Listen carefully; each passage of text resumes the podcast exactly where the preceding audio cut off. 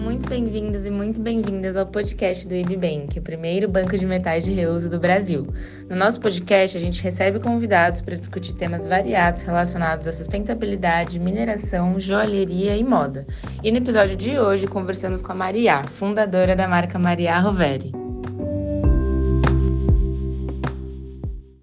Então, Maria, muito obrigada pela sua presença no podcast hoje. Vai ser uma honra para a gente bater esse papo com você. E para começar, a gente queria saber um pouco mais sobre você, né? Quem é a Maria Roveri? Como que foi a sua trajetória até aqui? É, eu que agradeço. É, acho que a iniciativa da IB é algo que o mundo realmente precisa. Então, vocês estão de parabéns pela iniciativa.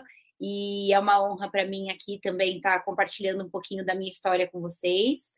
E hum, a minha empresa, na verdade, ela surgiu é, há 15 anos atrás, mais ou menos, de uma vontade muito grande de conseguir me expressar, né? De conseguir é, colocar no papel ou tangibilizar o que eu acredito ser arte. Então, foi muito mais como uma necessidade de autoexpressão, né, que essa marca surgiu, do que como qualquer outra coisa. Então, eu percebi que eu desenhava, né? Eu descobri que eu desenhava muito bem quando eu tinha 15 anos, mas a minha vida toda eu sempre fiz aula de arte, sempre tive muita facilidade, sempre pintei tecido, tela, tudo. E no meu intercâmbio, quando eu tinha 15 anos, eu descobri que eu desenhava pessoas perfeitamente. E aí, é, eu sou publicitária de formação, eu trabalhava na Sony na, durante uma época da minha vida, e foi quando uma antiga chefe, hoje amiga minha, a Flávia Molina, descobriu que eu desenhava, e aí eu comecei a fazer vários presentes de final de ano para as pessoas da Sony. Então, eu desenhava o presidente, a família, os diretores, e isso fez brotar em mim uma vontade muito grande de voltar é, de ter algo na minha vida né, profissional relacionado 100% à minha arte, a essa vontade de, de fato, colocar é, a mão na massa e, e, produzir. Então, a partir daí, isso começou a mexer muito comigo. Eu sou é, libanesa, né, de descendência, então também sempre gostei muito de, de fazer negócio, de vender. E sempre, quando eu era mais nova, vinha para São Paulo, que minha família é do interior. E eu vinha, comprava coisa na 25 de março, montava acessório, montava bijuteria, revendia, transformava coisas, montava coisas de miçanga. Viagens de família, a gente encontrava conchinha na praia, furava essas conchinhas. E me tocou uma vontade muito grande de fazer uma, uma marca. E aí eu decidi sair desse mercado, corporativo e me aventurar aí nessa, nessa vida empreendedora, né? E, e abrir minha marca de joias, que tem já aí seus próximos dos 15 anos. E nesse meio do caminho também criei a Flex, que é uma outra linha minha de resina maleável. E acho que foi mais ou menos assim. Acho que resumindo bastante, é, foi mais ou menos assim que a marca surgiu, né? E, e como ela como ela está hoje, acho que, que são cenas para as próximas perguntas aí, né? Maravilha, maravilha. E por que que, assim, né, dado todo esse seu repertório, essa sua vontade, esse seu talento também, né, para desenho, arte, por que que você decidiu ir para o caminho das joias, especificamente? Então, é, é uma pergunta que muitas pessoas me fazem que eu também não sei responder. É, eu acredito que tenha muito a ver com esse sangue, né, que eu sempre tive, assim, de dessa coisa mais libanesa, é, que meu pai sempre gostou muito, né, de presentear a gente com uma pedra, com uma joia, e hum, eu gostava muito de montar essas coisas, assim, quando eu viajava com a família, eu acho que uniu muito um repertório que ele trouxe, ele falava, ai, sei lá quem, seu tio vende pedra, vendia pedra de sei lá quantos pontos. Isso sempre foi muito presente na minha vida. E essa vontade do arts and crafts, juntando com tudo isso, acho que também por ser uma coisa, né, uma brincadeira de, de criança muito é, que estava muito presente no meu dia a dia, foi algo que eu sinto que eu quis resgatar. Então, eu sempre montei, eu montava tiara, eu montava pecinhas com, com essas miçangas. Então, chegou um momento que eu falei, ah, eu vou desenhar uma coleção de joias. Eu não sei porquê, né? Assim, é... mas eu imagino que essas coisas que eu falei me motivaram a querer fazer isso. Mas, e fazer isso de uma forma que eu nunca tinha visto, né? Fazer isso de uma forma realmente é, autoral, essa forma de expressar esse sentimento e essa vontade que não fosse de dentro de uma de uma escola acadêmica, né? E acho que é por isso que o meu trabalho é tão diferente, porque ele realmente vem de dentro. Eu não tive uma formação é, que acabou de certa forma me podando, né? Ou às vezes eu falo que a ignorância é é um, dos melhores artifícios para a criatividade, porque você não fica preso em nada, né? Então, quando você precisa que algo custe alguma coisa, você já fica com uma cabeça mais é, direcionada que você precisa gastar menos, né? Se você precisa que, que uma peça, sei lá, se você já sabe que ela não é possível de ser confeccionada, talvez você não vá ter aquela ideia. Então, a partir do momento que eu vim de uma publicidade que tudo é possível, né?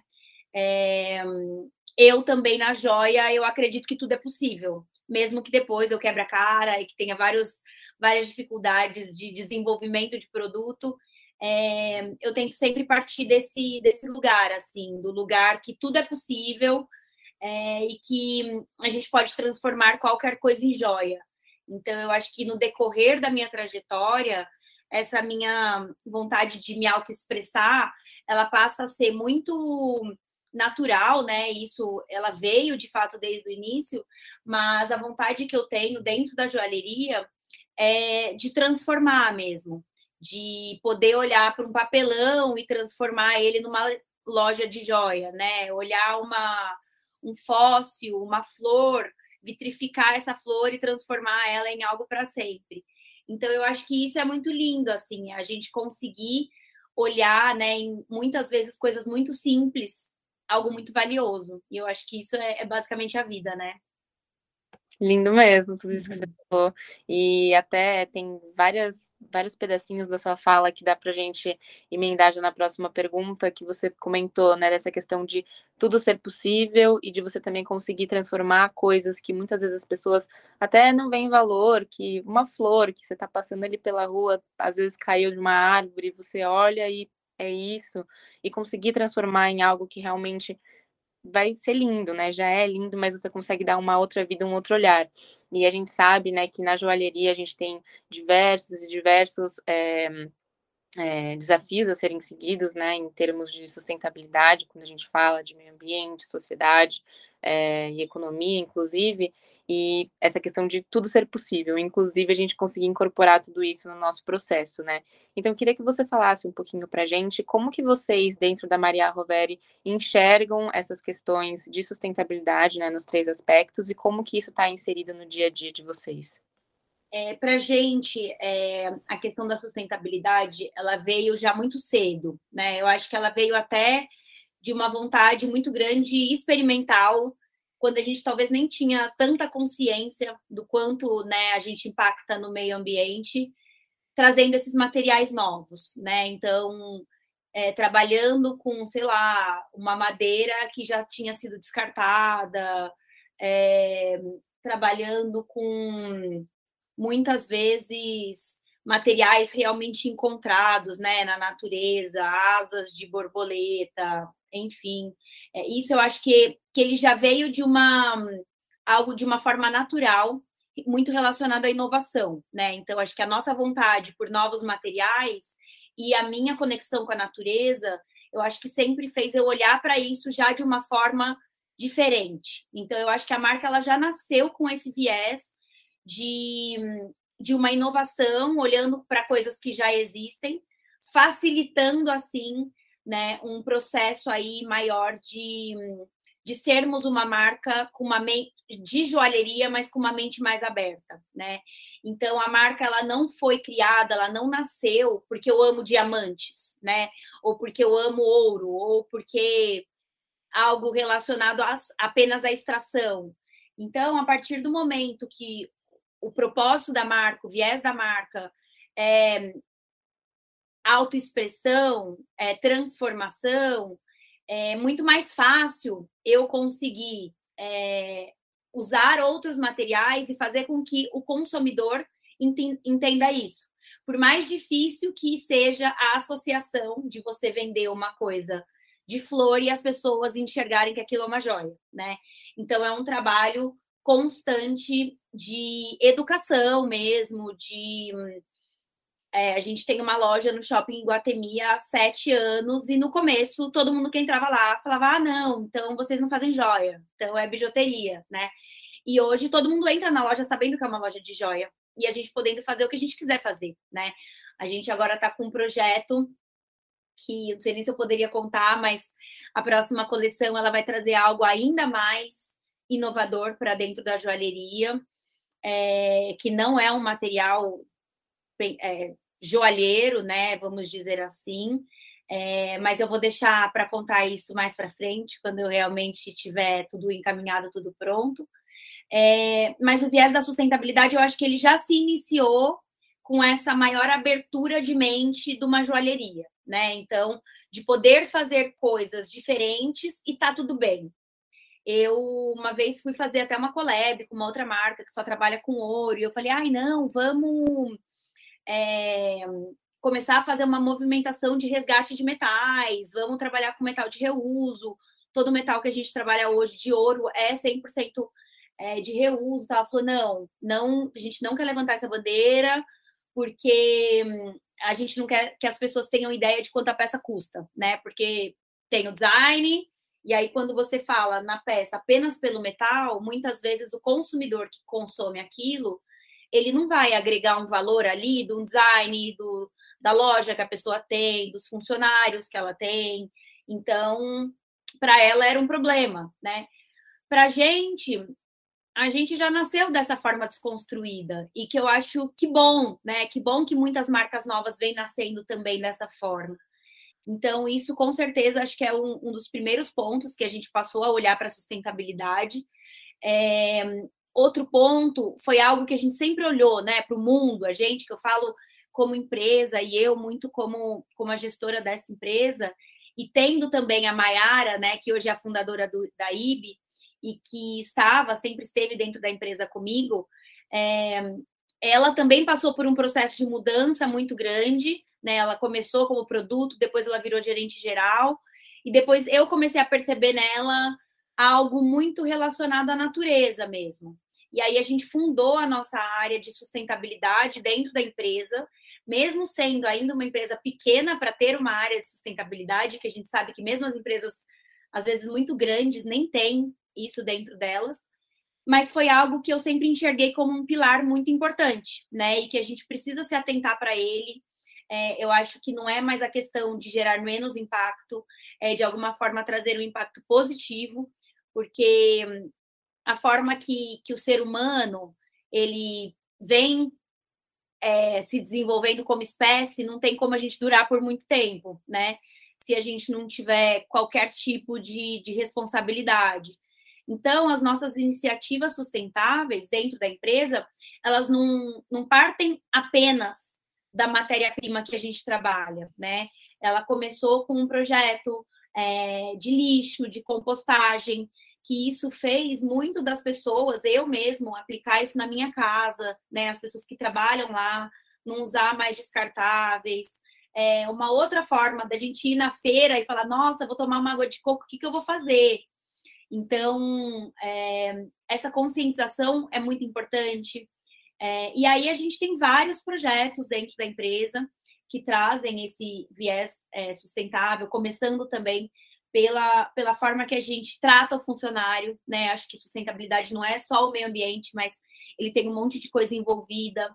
Então, a gente trata as pessoas realmente como seres humanos, né? Que acho que isso é o mínimo, mas muitos lugares isso não, não acontece. É, a gente tenta oferecer o melhor ambiente possível, não só de estrutura, que a gente mudou hoje para uma casinha, que é super legal, super colorida, né? Tem um astral maravilhoso, tem uma varanda que dá de frente para uma copa de uma árvore. É, como também, é, acho que na forma de, de clima mesmo de empresa, né? A gente fez uma pesquisa uns anos atrás que o que a gente mais ouviu dos funcionários era a palavra amor. Então, isso não tem é, valor, né? Isso é imensurável, você ouvir num ambiente de trabalho amor. E então eu acredito que a sustentabilidade ela permeia muitos é, muitos lugares, né? Então a gente trabalha também o nosso ouro faz três anos já que a gente trabalha só com ouro de reuso. A prata, a gente trabalha com prata de reuso, mas a gente não consegue captar suficiente pela quantidade de produção que a gente tem. Mas agora com a IB a gente tem conseguido comprar prata de reuso também 100%. É, e os, as demais matérias-primas, né? A gente tem tentado buscar outras soluções, até, né? Como a gente já usa materiais alternativos e diferentes, é, mas a gente ainda vê que tem muita necessidade, as pessoas gostam de consumir uma pedra mais valiosa, né? Então, a gente tenta comprar de lugares que a gente conhece, que a gente sabe de onde que vem. Então, é, para Flex mesmo, a gente tem políticas de troca-troca, né, de logística reversa do material. A nossa embalagem foi 100% substituída por uma embalagem que ela é, é totalmente reciclada. Então, são, são embalagens feitas de sacola plástica. A gente tem um canal dentro do, do Instagram que chama Troca Troca Flex, que é um canal para que a gente abriu para os próprios consumidores trocarem as flex, porque elas são colecionáveis, é, elas são muito duráveis, mas a gente não queria é, que elas se perdessem por aí, né? Então a gente abre esse canal para que as pessoas possam trocar entre si, a gente é um facilitador disso. Enfim, a gente tem outros trabalhos que sei mais para frente que a gente vai conversar sobre ressignificação, né, de joias antigas, de joias paradas. Então, a gente sempre tenta olhar para esse viés aí de sustentabilidade, tentando equilibrar todos os três ponteiros dela, né? Maravilha. Perfeito. E aí, vocês também, além né, do troca-troca das flex, vocês também trabalham com trocas de metais, né, em si. Como que funciona esse processo? Por que, que vocês começaram a fazer esse, esse esquema de troca? E como que funciona realmente na prática? Então, a, o troca-troca ele funciona já há aproximadamente três anos, que foi quando a gente começou a trabalhar com metal de reuso. É, ele passou a existir por uma vontade muito grande da gente parar de tentar extrair o metal do meio ambiente. É, e é uma forma de pagamento né? Uma joia é uma forma de pagamento, a gente não deixa de receber, porque a gente já teria que tirar é, do bolso para comprar esse metal. Então, por que não a gente receber essas peças como um pagamento e a gente trocar para elas é, por outras peças que já estão no nosso estoque? Então, acho que para todo mundo é válido, né?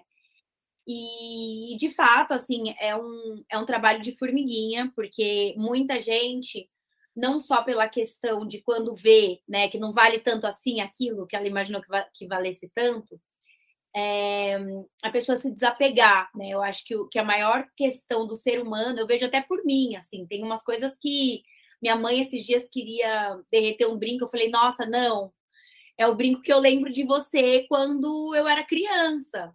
A gente tem um apego emocional, né, de com a joia, assim, acho que principalmente, acho que com coisas também, tem muita gente que coleciona vários tipos de coisas, né? É, mas eu acho que esse trabalho do desapego, assim, de você olhar para aquilo e dar um novo significado, dá uma sensação em muitas pessoas que você está tirando um pedaço daquela história de você, né? Então, a gente faz o troca de, a troca de metais com bastante frequência para pessoas que já perceberam a, o diferencial desse trabalho, né? E também a gente passou a, a mostrar para essas pessoas que não necessariamente você tem que derreter o que você quer trocar, né? Muitas vezes a gente faz um trabalho também de ressignificação daquela peça. E como que funciona esse trabalho? Muitas vezes, sei lá, você herdou da sua bisavó um anel lá, você olha para esse anel, você acha ele lindo, você lembra da sua bisavó, mas você não consegue usar porque senão não tem nada a ver com você, né? Eu consigo ter uma conversa com você, entender quem é você, entender o papel que foi a sua avó e talvez trocar um banho nesse anel, talvez colocar uma pedrinha a mais nesse anel, que você vai olhar para ele, você vai enxergar todo o histórico que você tem com aquela peça, e ao mesmo tempo você vai ver que é uma peça que tem tudo a ver com você. Então, ela, ela pode. É, é igual styling de roupa, né? A gente consegue, às vezes, ah, não é muito meu estilo isso, você amarra um cinto, você coloca um lenço, é, e vira uma outra roupa. Qualquer uma pessoa de estilos diferentes poderiam usar aquilo. Então, eu acho que a joia é a mesma coisa, né? E como a joia é algo eterno, você também pode, ah, hoje eu quero transformar ela dessa forma, XPTO, mas quando eu repassar para minha filha, eu quero que ela volte a ser igual a da minha, minha, minha bisavó. Então, você pode voltar, né? Você pode tirar algumas coisas que foram colocadas se você não mudou a estrutura de uma peça. Então, eu acho que tudo isso é um trabalho, né? É... E é algo muito construído mesmo. Então, a gente vê que o índice de, de, de retorno, né, de pessoas que fazem a primeira ressignificação é, para as próximas é muito grande, porque é isso, ela já identificou valor naquilo, ela já viu que é muito legal, então elas voltam, mas é um, é um trabalho, né?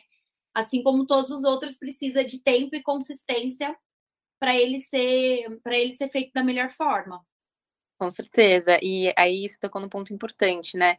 Você já tinha comentado sobre a questão de educação, né, das pessoas, as pessoas se acostumarem com esse modo diferente de vocês trabalharem, mas especificamente nessa questão da troca de metais, da troca, né, das flex também, incluindo isso também, é, teve que ter um empurrãozinho a mais, assim, um, um, processo de educação nisso também? Ou foi algo que foi começando a aparecer naturalmente, as pessoas interessadas em trocar? Como que foi esse processo? Teve que ter, a gente, a gente tem empurrões até hoje, né? E muitas vezes ainda não é suficiente. Graças a Deus que a IB é, nasceu, porque quando a gente começa a fazer captação, captação, e aí tem meses que a gente praticamente não tem captação, a gente agora consegue né, é, comprar esse metal. É, mas assim, tem muito, além dos vendedores na loja, na ponta, falando para essas pessoas o quanto, né? Aí eles tentam agregar de uma outra forma para essa pessoa e não tipo, ah, desapega dos seus metais. Mas não, ah, você adorou isso, você adorou essa peça, você não tá com grana para comprar agora, você não tem ouro na sua casa? Traz o ouro, né? A gente troca, a gente consegue, a gente abate do valor da sua compra. Eu acho que é muito importante essa agregação de valor, além né, da explicação em rede social. É, eu mesma fiz vários vídeos, a gente faz conteúdo no Instagram, a gente manda newsletter. É, é uma, é uma, educa uma educação constante e cada vez mais a gente vê que as pessoas acho que estão começando a enxergar isso, né, a olhar para isso, porque tem muito metal parado no mundo, né, que, que você não precisa, às vezes, ter tantas peças que vão remeter à sua bisavó. Você pode ter algumas, né? Outras que você realmente não. Sei lá, acho que é de pessoa para pessoa, mas é, eu acho que esse desapego também é muito importante a gente fazer, né? Começando pelos nossos armários, é, com roupa e circulando mesmo, porque o nosso insumo no mundo é, é, ele tem um fim, né? Ele não é infinito. Então, é muito importante que a gente passe a, ajudar também a, a população, principalmente a população de joia, que geralmente é uma, uma, são pessoas mais conservadoras, a poderem olhar de uma forma diferente para isso, né? Sim, com certeza. E também tem, tem essa parcela da população que realmente é mais apegada, né? Que realmente tem essa dificuldade de conseguir abrir mão de algumas coisas, mas eu acho que também tem uma parcela muito grande de gente que nem sabe que é possível, né? Que, nossa, é. Marca como a Maria Roveri aceita um ouro que eu tenho parado em casa há 10 anos, será que é possível? Então, acho que esse trabalho de você realmente virar e falar, ah, a gente aceita, traz pra gente, que a gente faz uma análise, vê o que dá para fazer, e a pessoa às vezes até fica, nossa, tipo, já gera um apego até com a marca, né? É, com certeza. E eu acho que é ressignificar mesmo a essa sensação do, do desapego, né? Muita gente fala, ai, nossa, roupa de brechó vem com energia ruim. Ouço muito isso. Né? E assim, gente, é uma ignorância tão grande, sabe? Como assim? Lá voltar novo, né? Acho que assim como a joia, a joia quantas pessoas que eu já recebi aliança, é, de casamentos que não deram certo, sabe? Que bom que você pode derreter aquilo e usar de uma outra forma, e você nem vai lembrar mais daquilo, né? Pior que você ficasse com aquela peça, porque aí joia ninguém quer doar, né? É. Pior que você ficasse com aquela peça dentro do seu armário, toda vez que você abre para ela, você lembra do negócio que não deu certo, né? Então, acho que ressignificar essa essa essa questão do ser humano aí de tudo precisar o tempo todo ser novo, né? Com certeza, com certeza. E aí, né, passando para o finalzinho do nosso bate-papo, quais que são os próximos passos que você enxerga para essas questões, tanto para Maria Roveri de forma geral, né? Como que vocês enxergam a marca daqui a um tempo, no futuro próximo, e com relação também a essas questões socioambientais, né? Tanto na, na parte social quanto na parte ambiental. O que, que vocês têm aí em mente?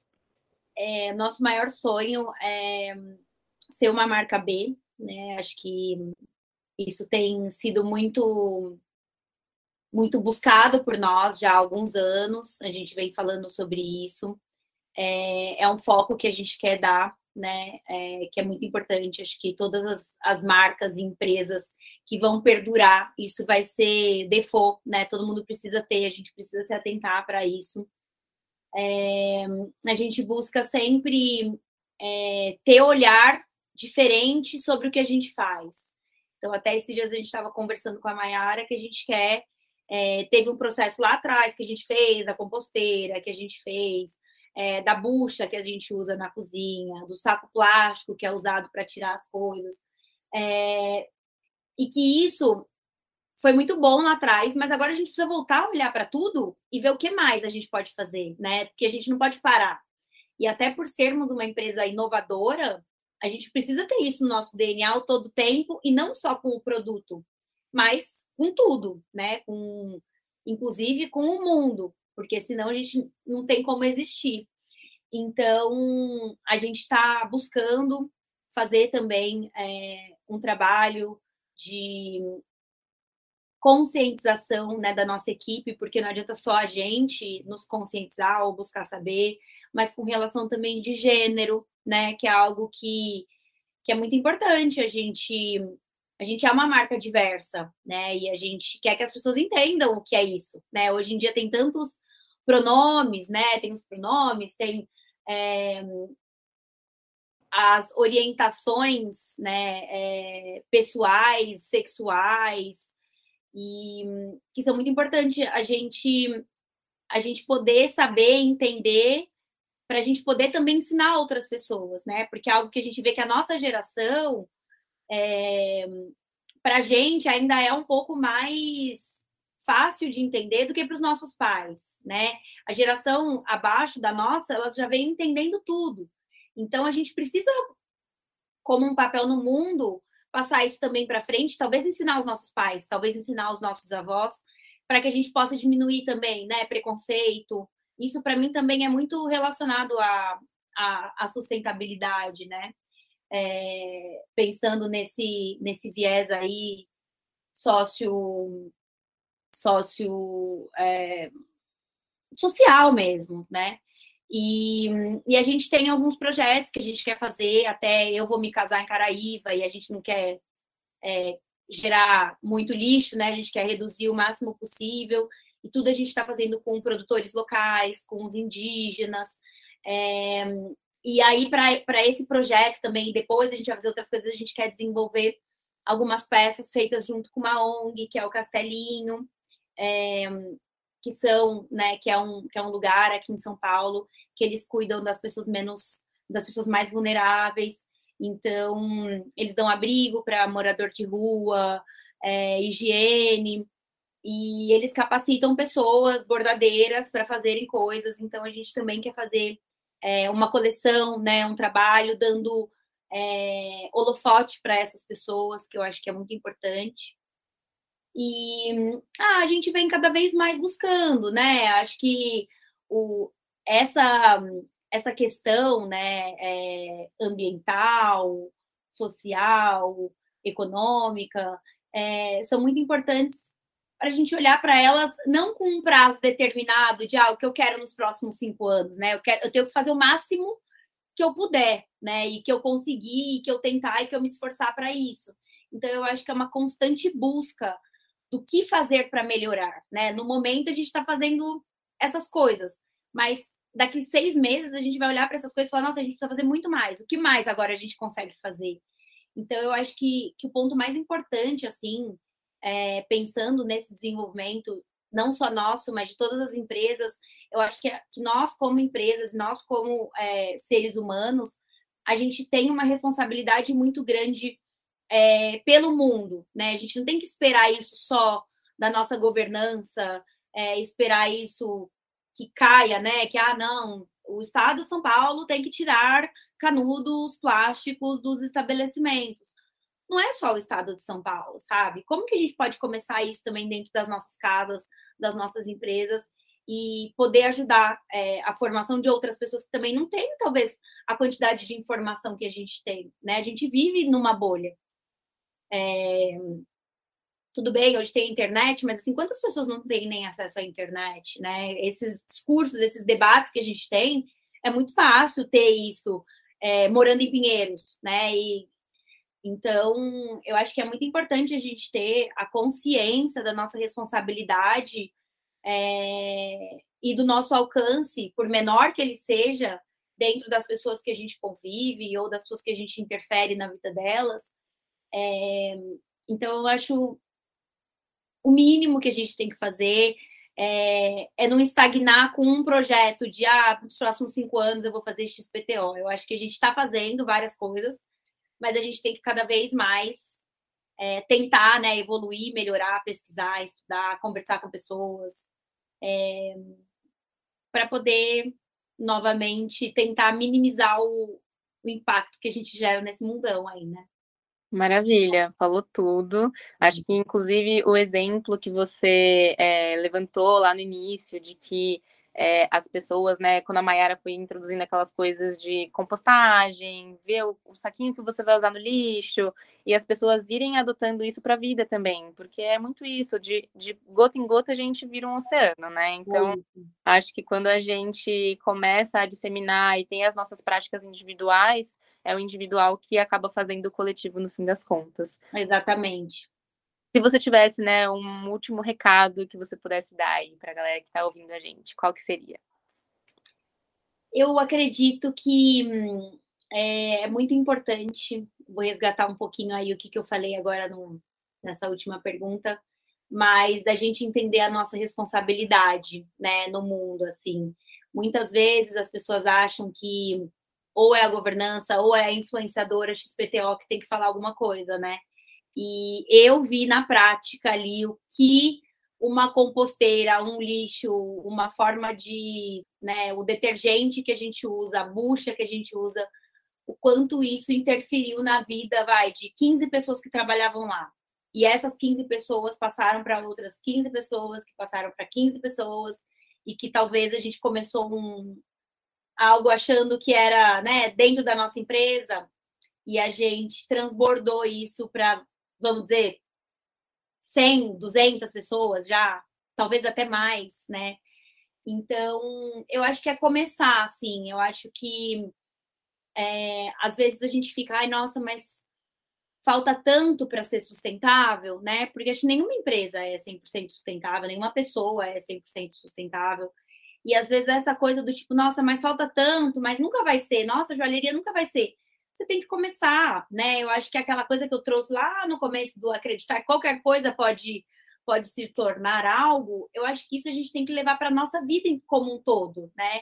De que qualquer coisa pode ser feita. Se a gente quiser fazer, se a gente se dedicar para fazer aquilo, a gente consegue fazer. E é, e é passar a, a assumir accountability, né? Responsabilidade por essas coisas e não esperar que tudo isso caia do céu. Então, eu acho que é muito importante nós, tanto como pessoas, como empresas, a gente semear essa, essa semente, né? A gente plantar essa semente para que a gente possa, de fato, colher aí, colher bem verde para que nosso mundo não acabe. É, e tentar fazer do mundo um lugar melhor, né? Eu acho que é a responsabilidade de todo, todos nós. Então, se eu pudesse dizer algo, eu acho que é isso. Eu acho que a gente pode fazer uma mudança, né? A gente pode começar é, isso vindo da gente sem esperar receber isso do, do próximo. E pensar que tudo é possível, né? É isso, tudo é possível. Voltamos lá atrás e tudo é possível.